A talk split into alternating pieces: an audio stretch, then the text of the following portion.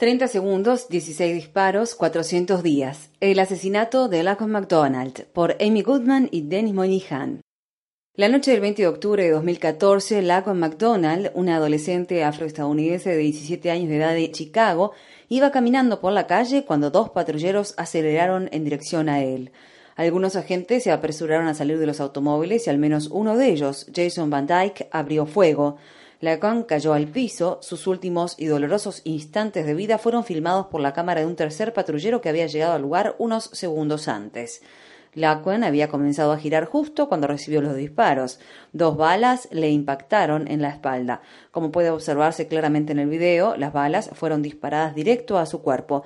Prueba de ello son las nubes de pólvora que se ven volar desde la acera mientras McDonald yace en el suelo.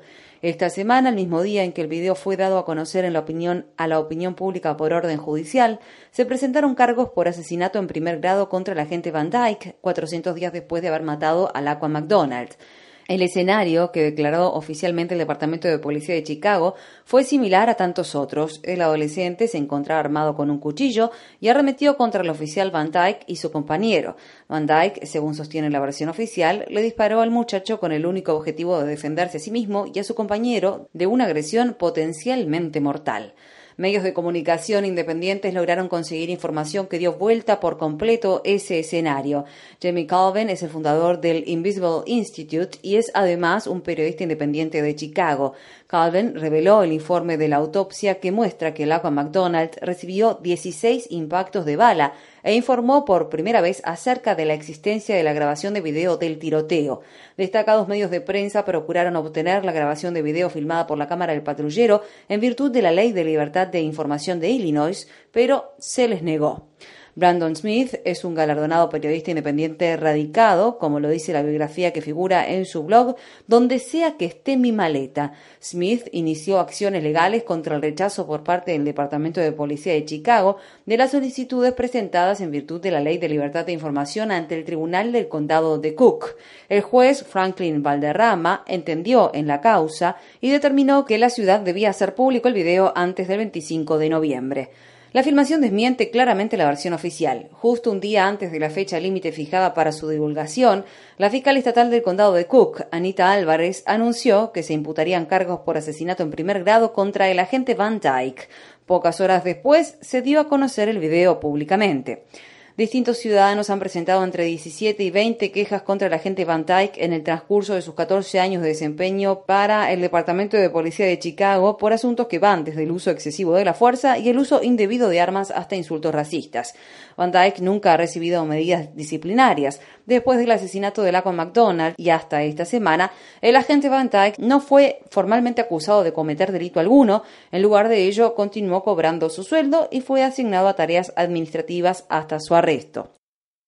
Ha trascendido ampliamente además que es posible que se hubieran destruido otras grabaciones de video. La policía ingresó a un restaurante Burger King cercano al lugar del asesinato poco después del tiroteo y pidió la contraseña para acceder al sistema de grabaciones de vigilancia. Los agentes se retiraron tres horas después. 86 minutos de filmaciones de vigilancia habían sido borrados. Según se supo más tarde, coincidían con la hora en que tuvo lugar el tiroteo. El gerente de distrito de Burger King, Jay Darjane, dijo a NBC, no teníamos idea de que se iban a sentar a borrar los archivos. Me refiero a que nosotros simplemente intentábamos cooperar con la policía.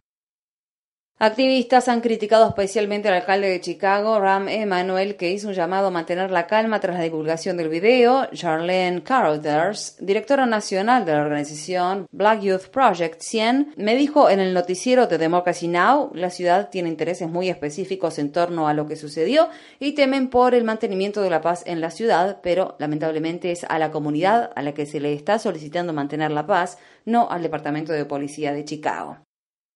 El tiroteo tuvo lugar solo dos semanas antes de que Rahm Emanuel enfrentara una reñida contienda por la reelección.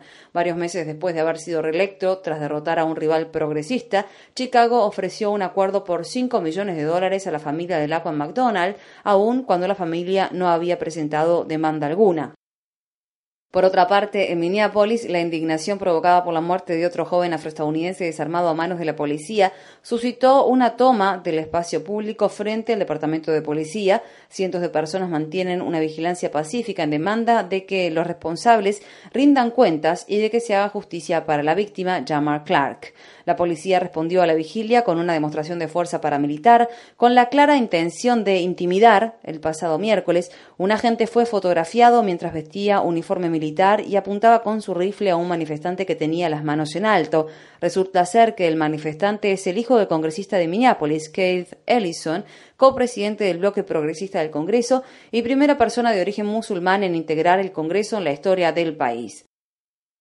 Luego, en una impactante escalada, varios hombres blancos enmascarados fueron a la manifestación de protesta el lunes, abrieron fuego e hirieron a cinco activistas del movimiento Black Lives Matter en lo que se investiga como un crimen de odio. En respuesta, cerca de mil personas participaron en una manifestación en Minneapolis la noche del martes, la misma noche en que cientos de personas marcharon en Chicago contra la violencia policial.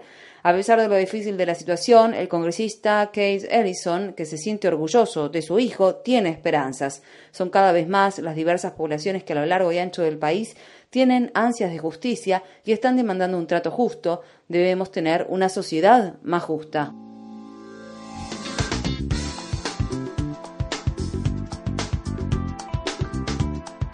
Este año, Democracy Now! en español, el informativo independiente de Guerra y Paz, cumple 10 años de transmisión. Únete a la celebración y envíanos a través de las redes sociales un autorretrato desde la región donde escuchas nuestro programa.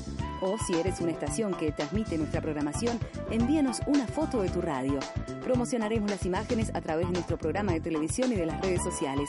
Visita nuestra página web democracynow.org es y entérate.